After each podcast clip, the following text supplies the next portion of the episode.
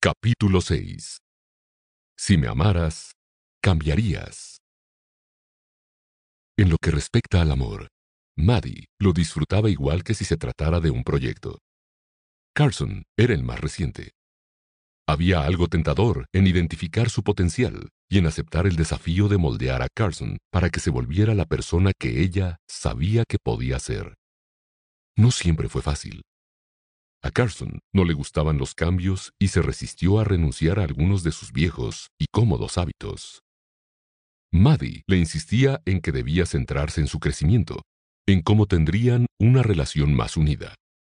Maddie creía en los poderes transformadores del amor y sabía que estaba ayudando a Carson a convertirse en la mejor versión de sí mismo. Aunque a regañadientes, Carson logró ver la sabiduría de Maddie y accedió a abrazar el cambio. No quería tan solo convertirse en una mejor persona, quería convertirse en el hombre que Maddie veía en él. Hizo sacrificios y se transformó para fortalecer su relación. Por el contrario, Carson aceptaba a Maddie por lo que era y la amaba incondicionalmente. Parecía que ambos creían el dicho. Las mujeres se casan con los hombres con la esperanza de que cambien. Los hombres se casan con mujeres con la esperanza de que no lo hagan. De hecho, Maddie estaba logrando grandes avances en el proyecto de mejora de su pareja. Carson se estaba transformando de ser el estereotipo de los años 50.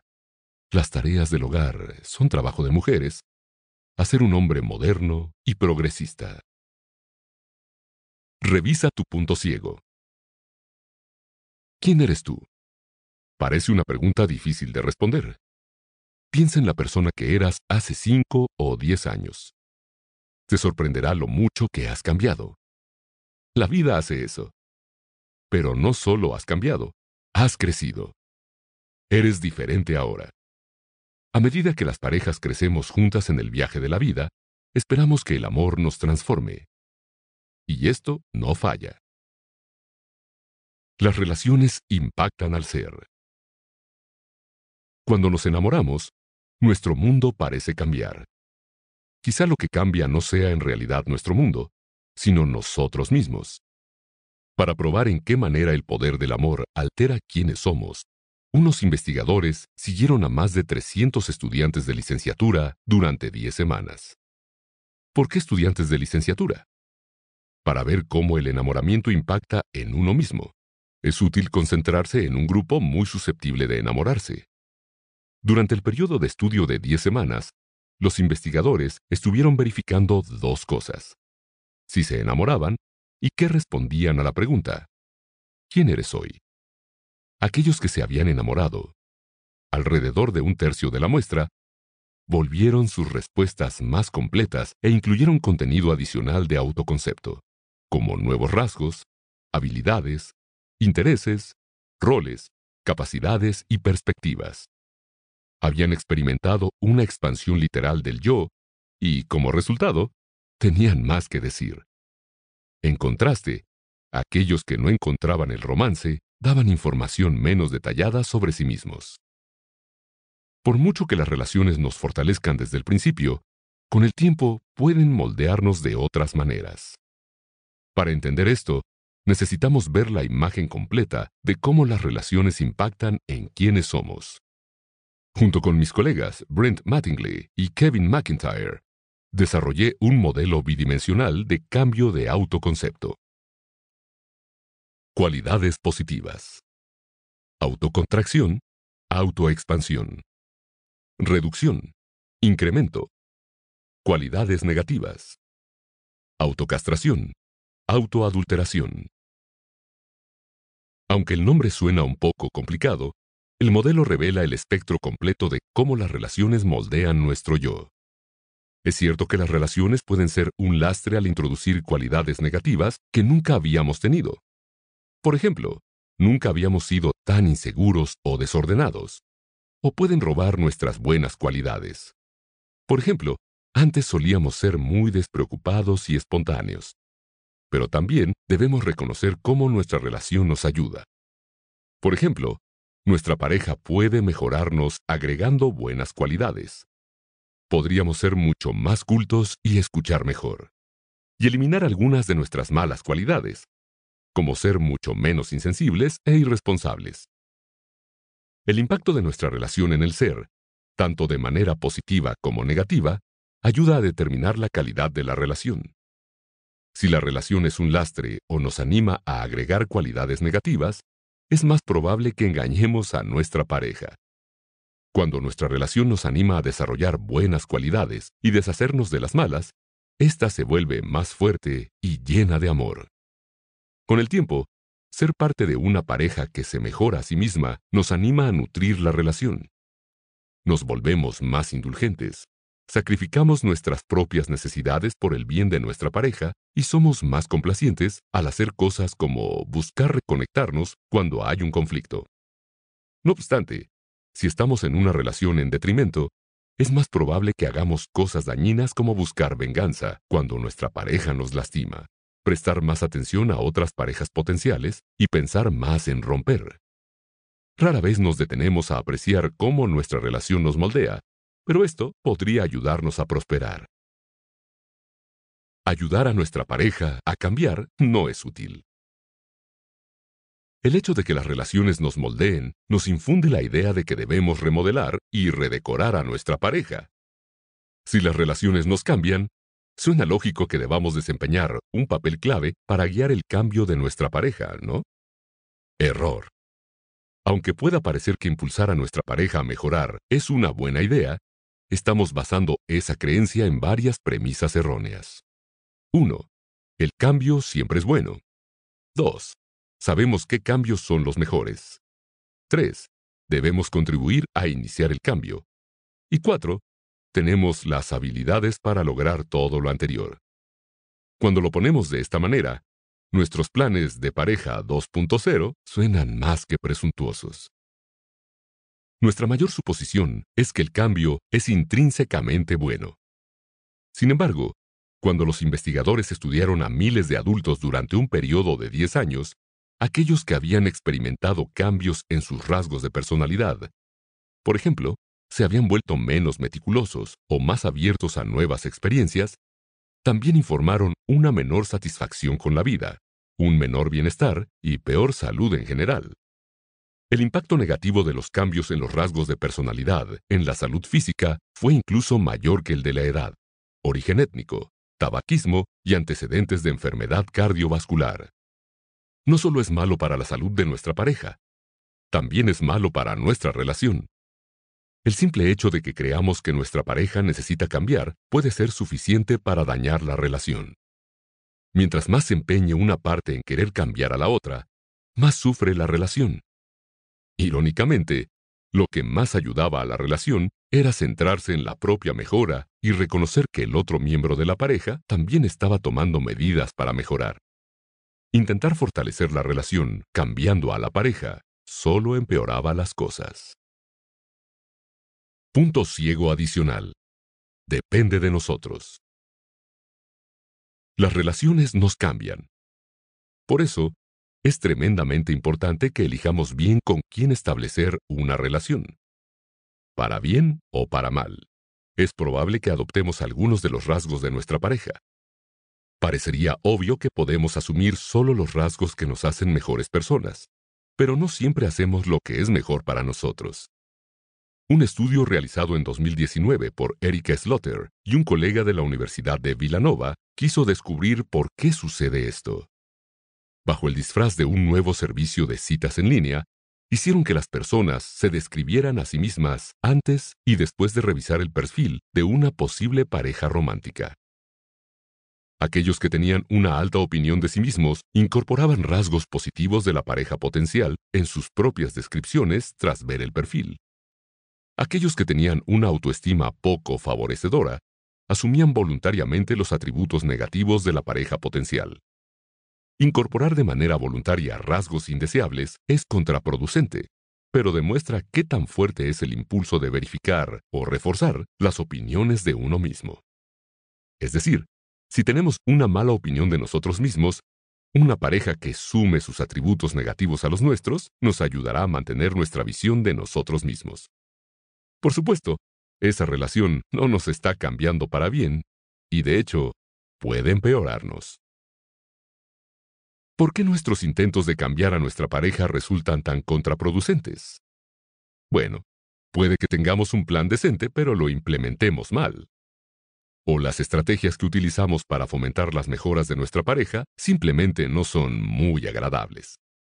Las tácticas comunes incluyen expresar disgusto con la pareja gritando, maldiciendo y mostrando signos de irritación, frustración e ira. También podemos subestimar a nuestra pareja ridiculizándola, menospreciándola, criticándola, insultándola y burlándonos de ella, o tratando de controlarla, haciéndola sentir culpable, imponiéndole nuestras demandas, utilizando sobornos y amenazándola de manera abierta. No es exactamente una lista de grandes éxitos en cuanto a rasgos amorosos. Es importante reconocer cuando somos propensos a utilizar técnicas hostiles. Por ejemplo, es más probable que implementemos chantajes o críticas cuando nos sentimos inseguros en nuestra relación o mal con nosotros mismos. Una vez más, esas tácticas están vinculadas con una relación de menor calidad. No solo eso, sino que tendemos a buscar parejas que son particularmente vulnerables. Nuestros intentos de cambiar a un ser querido que sea sensible al rechazo o que desee mucha cercanía son especialmente hirientes. Esto no se le escapa a nuestra pareja, que se defiende intentando hacernos sentir culpables por pretender cambiarla. Si eso funciona, ella se siente mejor, pero nosotros nos sentimos menos satisfechos con la relación. Si inducir la culpa no funciona, entonces ella es menos feliz. No podemos ganar. Como sea, la relación pierde. Aunque estas estrategias den malos resultados, nos convencemos de que son necesarias. Nuestro deseo de ayudar a nuestra pareja a realizar cambios positivos justifica un poco de incomodidad y amor duro, ¿no? Pues debemos recordar que las malas tácticas empeoran la relación. Quizás probar un enfoque más sutil y positivo. En lugar de ser malos, podríamos alentar la transformación de nuestra pareja usando miel en lugar de hiel. En vez de castigar lo malo, podríamos recompensar lo bueno regalándole más apoyo, cariño, amor y aceptación cuando actúa de la manera que queremos que lo haga. Ser positivo es mejor que ser negativo, aunque según un estudio, la positividad también podría ser problemática. Bueno, veamos primero las buenas noticias. Cuando los miembros de la pareja utilizan estrategias positivas, la calidad de la relación es mayor. Sin embargo, al observar la calidad general de la relación a lo largo del tiempo, la positividad como táctica para manipular a la pareja termina dañando la relación. ¿El problema? El buen comportamiento viene condicionado. Cuando ponemos términos y condiciones específicos a nuestro amor, nuestras buenas intenciones parecen todo lo contrario. ¡Viva la resistencia! ¿Y si nuestro plan de mejora de pareja no es el problema? Hicimos la tarea y ya tenemos un plan maestro de lo que debe suceder. Ahora solo necesitamos que nuestra pareja coopere. Es tentador querer que nuestra pareja sea tan flexible que acepte el cambio, obedezca feliz nuestras sugerencias y acepte nuestras aportaciones con humildad. La realidad, sin embargo, es muy diferente. Con demasiada frecuencia, nuestro mayor obstáculo en el plan de mejora es una pareja obstinada que no quiere cambiar. Aunque ver nuestros planes coartados puede ser frustrante, deberíamos aceptar esa resistencia como algo bueno. La desgana de nuestra pareja es una señal positiva. Las personas están menos dispuestas a cambiar cuando tienen una alta autoestima. Están menos ansiosas y no están dispuestas a ajustar su comportamiento para encajar. En otras palabras, no necesitan demasiada atención para sentirse cómodas en la relación. Las relaciones con este tipo de parejas seguras de sí mismas son más satisfactorias, más comprometidas y hay menos engaños. Claramente el rasgo de obstinación de nuestra pareja tiene algunos aspectos positivos ocultos. De manera similar, esas parejas estoicas están bastante seguras de lo que creen y de quiénes son, y esto, aunque las hace menos propensas al cambio, ayuda a la relación. Mi propia investigación encuentra que cuando las personas son claras y se sienten seguras de quiénes son, reportan una mayor satisfacción y compromiso en sus relaciones. Este tipo de personas se involucran en comportamientos más útiles como escuchar o ayudar a su pareja a considerar los problemas desde una nueva perspectiva. Cuando nuestra pareja nos permite moldearla y convertirla en quien queremos que sea, obtenemos lo que creemos querer. Nos convencemos de que estas modificaciones son por el bien de ella misma y de nuestra relación. Si nuestra pareja no está segura, puede apoyarse en nosotros para encontrar comprensión o viceversa. ¿No es lo que hacen las buenas parejas? La verdad es que tener una pareja testaruda que se sienta completamente cómoda con quien es, hace que nuestra relación sea mejor. ¿Cómo ver tu relación con mayor claridad? Entonces, tratar de convertir a nuestra pareja en la persona que queremos que sea es un punto ciego que no es buena idea. Debemos pensar en nuestra relación de otra manera. En muchos sentidos, el mejor cambio es no cambiar. En lugar de jugar al titiritero, deberíamos dar la bienvenida a un poco de serenidad y aceptar las cosas que no podemos cambiar. Necesitamos amar y apreciar a nuestra pareja por lo que es. ¿Cómo medirlo? Claridad del autoconcepto. Nos gusta pensar que nos entendemos a nosotros mismos, que tenemos claro quiénes somos y que nos mostramos seguros y consistentes con esas conclusiones. Cuanto más verdadero sea esto, mayor será la claridad de nuestro autoconcepto. Para determinar cuánta claridad tienes acerca de quién eres, considera una escala del 1 al 5, en donde 1 es igual a totalmente en desacuerdo y 5 es igual a totalmente de acuerdo. 1. Mis opiniones sobre mí mismo rara vez entran en conflicto. 2. Me conozco y tengo claro el tipo de persona que soy. 3. Mis pensamientos sobre mí son constantes y no cambian con frecuencia. 4. Me resulta fácil describir mis creencias, personalidad y preferencias. Los puntajes más altos sugieren una mayor claridad sobre quién eres. Los investigadores encuentran que aquellos con menor claridad en la concepción de sí mismos también reportan una menor autoestima, más neurosis, autoanálisis crónico y más obsesión con sus pensamientos. Acepta las cosas que no puedes cambiar. Imagina que el amor de tu vida te amará por completo solo si estás dispuesto a arreglar algunas cosas sobre ti. No parece correcto. Se supone que una pareja nos ama por lo que somos, también nosotros deberíamos amarla por lo que es, sin requisitos ni condiciones. Este también es el enfoque inteligente porque, cuando se trata de cambios de personalidad, estamos trabajando contra una tremenda inercia. Los resultados de más de 150 estudios realizados con más de 3.000 participantes confirman que la personalidad es en gran medida estable y, lo más importante, solo se afianza más con el tiempo. En otras palabras, si esperamos que nuestra pareja se vuelva más extrovertida, más reflexiva, menos emocional o neurótica, no solo es poco probable que suceda, sino que cualquier mejora se vuelve más improbable con cada año que pasa. Y esta es una buena noticia, pues las personas que esperan que su personalidad se mantenga constante a lo largo del tiempo se muestran más felices y satisfechas en las etapas posteriores de su vida.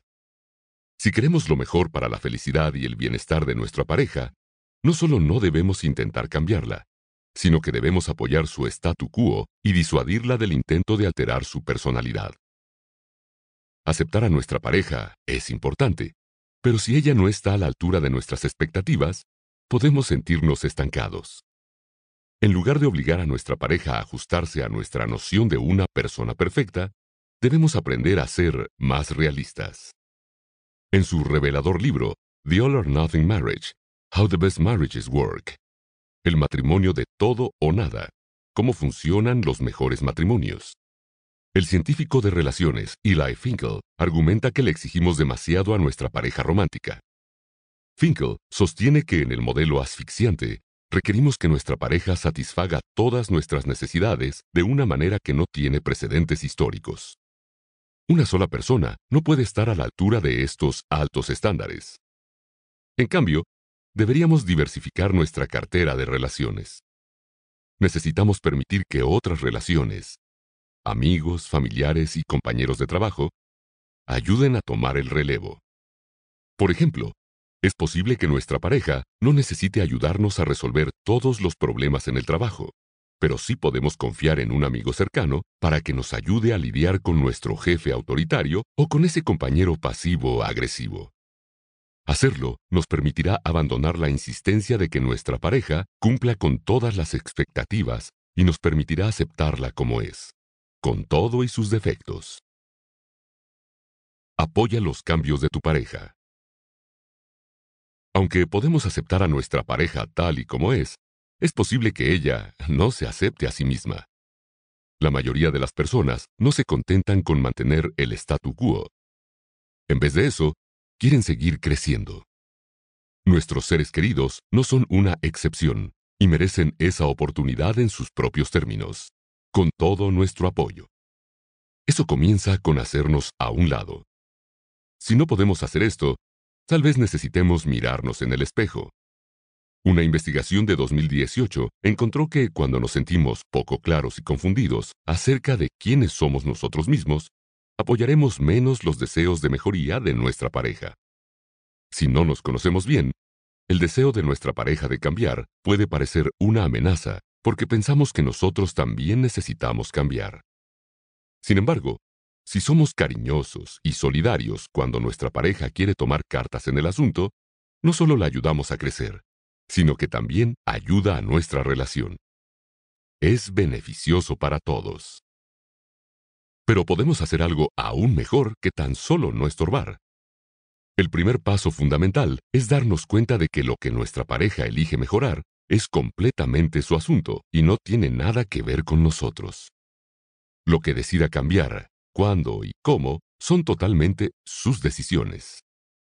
En ese camino, nosotros solo tenemos un papel de apoyo y debemos ayudar como podamos a lo largo del proceso. Es decir, tenemos que ser el escultor de nuestra pareja. Suena que deberíamos involucrarnos activamente, pero en realidad es un enfoque más pasivo y solidario.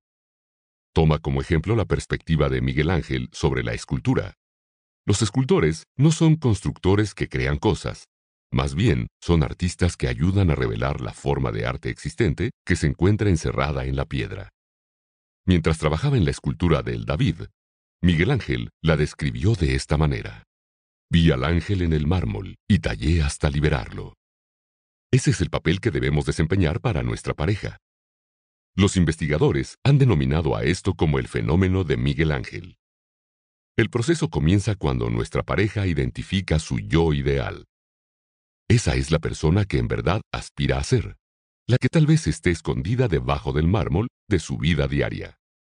La persona que sería si no fuera por el trabajo, los niños, las deudas, la familia, las molestias diarias y los recados. Recuerda que no se trata de promover activamente lo que queremos para nuestra pareja ni para nosotros, sino de defender sus auténticos deseos. Si tenemos éxito en cumplir nuestra parte, nos convertiremos en un aliado en lugar de un adversario. Si nuestra pareja quiere ser más aventurera, podemos hablarle de un nuevo grupo de paddleboarding al que podría unirse o ayudarla a encontrar rutas de senderismo cercanas. Si quiere ser más extrovertida, podemos asistir con ella a eventos sociales. Si quiere ser más organizada, podemos felicitarla cuando se esfuerza por limpiar y ordenar. Eso es interpretar a Miguel Ángel y ayudar a nuestro compañero a revelar su ángel interior. Cuando apoyamos y alentamos el yo ideal de nuestra pareja, ésta experimenta una mayor satisfacción con la vida y una mejor salud psicológica. La relación también se beneficia de una mayor satisfacción, compromiso y confianza. Todo esto solo se vuelve más importante a medida que nuestra relación madura. Una investigación de 2018 demostró que, conforme envejecemos, nuestro sentido del yo se va definiendo mejor y cada vez se vuelve más urgente que nuestra pareja valide nuestro yo ideal. Cambia lo que sí puedes cambiar. A ti mismo. Ayudar a nuestra pareja a alcanzar su yo ideal es bueno, pero no debemos olvidar la estrategia más directa para ayudar a nuestra relación. Simplemente mirar hacia nuestro interior y comenzar con nuestro propio plan de superación personal. Una de las principales ventajas de este enfoque es que somos expertos, literalmente expertos en nosotros mismos. Nadie nos conoce mejor. Por lo tanto, estamos en una excelente posición para saber qué es mejor para nosotros, qué estamos dispuestos a cambiar y cuál podría ser el mejor enfoque. Todo esto suena bien en teoría, pero ¿podemos llevarlo a la práctica? Para responder a esa pregunta, un grupo de investigadores de la Universidad de Illinois en Urbana-Champaign hizo que los participantes indicaran sus objetivos de cambio. Por ejemplo, querer ser más conversador, agradable, reflexivo.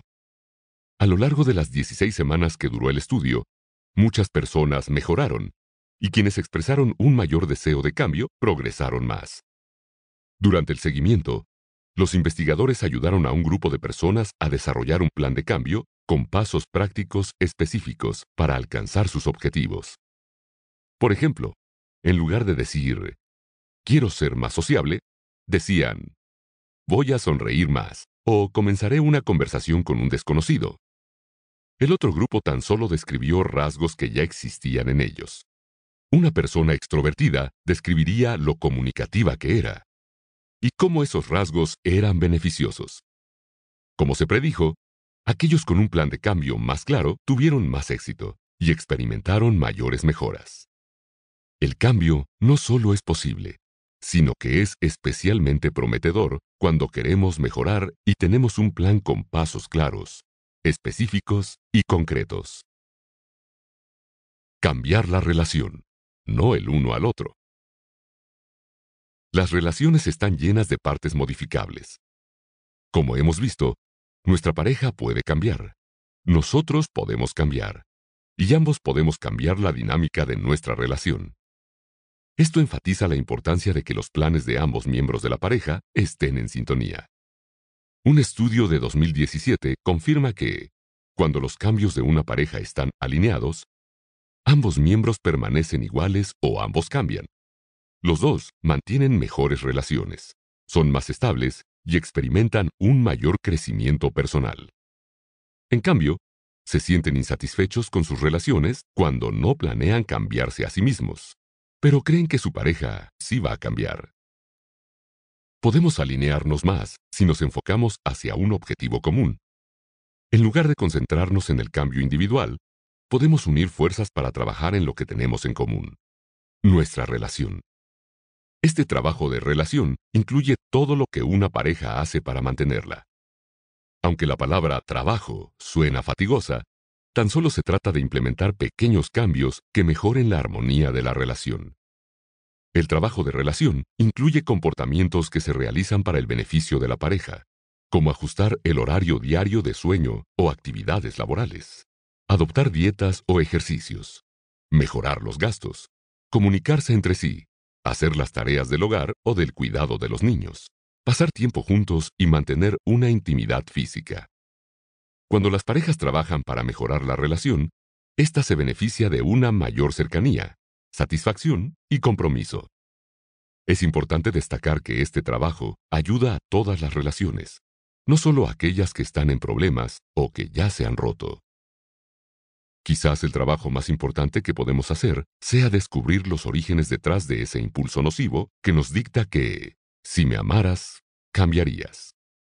Si nos detenemos a pensar en ello, pedirle a alguien que cambie su identidad es prepotente. Ese descaro proviene de la dinámica de poder subyacente de la relación. Esperamos que los demás cambien solo cuando sentimos cierto nivel de superioridad o autoridad sobre ellos. Veamos un caso en cuestión. Un empleado jamás entraría y le pediría a su jefe que cambiara, pero es natural que un jefe le pida o convenza a un subordinado para que mejore. Necesitamos interrumpir cualquier indicio de ese desequilibrio en nuestra relación y reconocer una verdad básica. Las relaciones funcionan mejor cuando ambos miembros en la pareja reciben un trato justo y equitativo. Los problemas surgen cuando uno de ellos obtiene más beneficios de los que merece, mientras que el otro obtiene menos. ¿Cómo medirlo? Equidad en tu relación. Las relaciones requieren que los miembros de la pareja trabajen juntos. En diferentes momentos, uno puede dar mientras el otro toma y viceversa. Pero esos casos se acumulan con el tiempo para revelar patrones generales de contribución en la pareja. Para tener una idea del toma y daca general de tu relación, responde las siguientes preguntas con la mayor sinceridad posible. 1. En términos de lo que aporta cada miembro de la pareja frente a los beneficios que recibe, ¿quién obtiene el mejor trato? Yo. Ninguno. Es equitativo. O mi pareja. 2.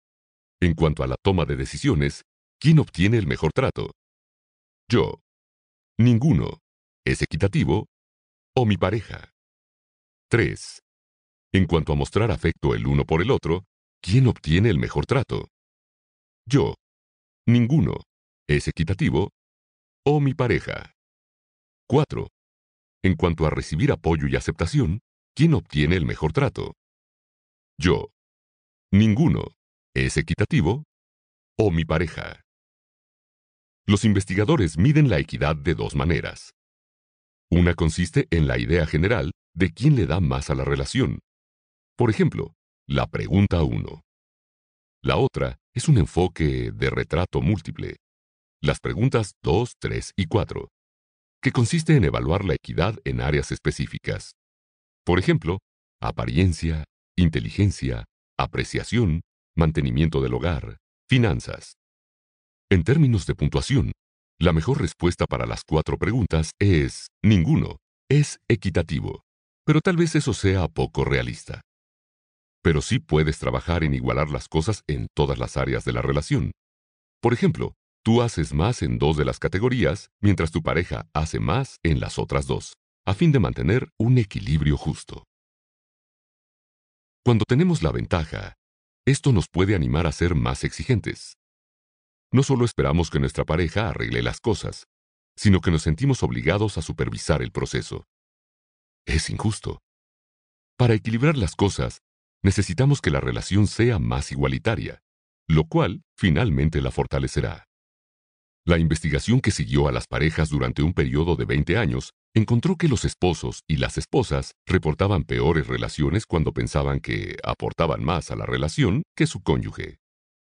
De manera similar, un estudio de 2018 encontró que las parejas estadounidenses tenían más posibilidades de divorciarse cuando las relaciones no eran equitativas y justas, sobre todo cuando la esposa sentía que estaba recibiendo menores beneficios. Por el contrario, las mujeres estaban más satisfechas cuando se sentían en equidad con sus parejas en términos de estatus social y amor entre ellos.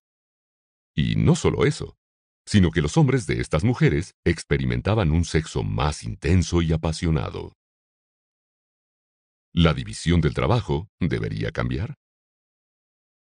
Para ayudar a restablecer el equilibrio y mantener las cosas justas en la relación, hay muchas facetas a considerar como las finanzas y los deberes como padres.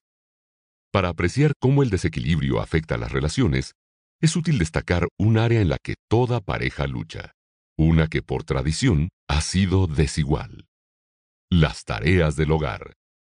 En realidad, nadie disfruta de lavar los platos, cocinar, lavar la ropa y limpiar el desorden de los niños. Pero es un mal necesario que las parejas necesitan navegar. Por varias razones, también es un caldo de cultivo para la inequidad. El primer problema es que todos sobreestiman sus contribuciones. Los investigadores preguntaron a los participantes qué porcentaje de las tareas domésticas hacían, y resultó que la suma total siempre sobrepasaba el 100%. Como sabes, esto es matemáticamente imposible. No hacían más que engañarse a sí mismos. Aunque puede ser que ambos sobreestimen su contribución individual a las tareas del hogar, las investigaciones son claras con respecto a quién nace más. Las mujeres. Aun cuando las estimaciones varían de un estudio a otro, se calcula que las contribuciones semanales de las mujeres son de 18 horas, lo cual supera por mucho a las 10 horas de los hombres. Piensa en esto. La diferencia es de una jornada laboral completa de 8 horas cada semana. Vaya que las mujeres aportan más que los hombres. Si las mujeres trabajan fuera de casa, dedican menos tiempo a la casa, lo que equilibra un poco la balanza. Sin embargo, en un giro injusto, cuando las mujeres ganan más que sus maridos, sus horas dedicadas al trabajo doméstico aumentan. Peor aún, las investigaciones muestran que los maridos generan siete horas extra de tareas domésticas para sus esposas, mientras que ellas les ahorran a ellos una hora de trabajo cada semana. Y una vez que las parejas tienen hijos, la carga de trabajo de las esposas aumenta todavía más. En una muestra que comprendía a más de 19.000 participantes, las mujeres informaron que hacían más tareas domésticas que sus maridos cuando había un niño pequeño en casa.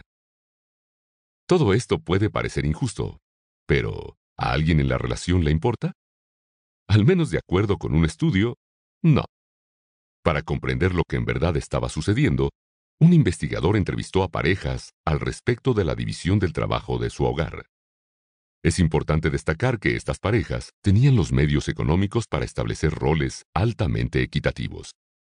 Sin embargo, aunque todos afirmaban valorar la igualdad y la consideraban ideal, la gran mayoría no tenía acuerdos equitativos. Y, lejos de mostrarse molestos por ello, estaban de acuerdo y a gusto con la situación. Los participantes tenían varias razones, o racionalizaciones, de por qué los roles desiguales funcionaban para su relación. En su mayoría, se reducía a la logística basada en los horarios de trabajo de la pareja o a que las mujeres eran más hábiles para completar las tareas del hogar. Aunque las parejas no parecían negociar sus respectivos roles de manera específica, las mujeres informaron que caían de manera casi natural en el rol de cuidadora principal del hogar. A pesar de ser un resultado bastante estereotipado y desigual, tanto los hombres como las mujeres del estudio informaron sentirse cómodos con estos roles no equitativos. ¿Preparado para algo más impactante aún? El simple hecho de que los hombres preparen la cena o laven los platos para equilibrar las cosas puede no ayudar a la relación. Eso se debe a que lo que sí es equitativo y lo que tan solo se siente como equitativo es radicalmente distinto. Las investigaciones muestran que, aun siendo injusto, si ambos miembros en la pareja consideran que la falta de equilibrio es un buen arreglo, esto puede beneficiar la relación. Un estudio de 2018 analizó datos de más de 100.000 hombres y mujeres y encontró que, conforme las parejas pasaban más tiempo juntas, las contribuciones de las mujeres a las tareas domésticas disminuían, mientras que las de los hombres aumentaban a lo largo de los años.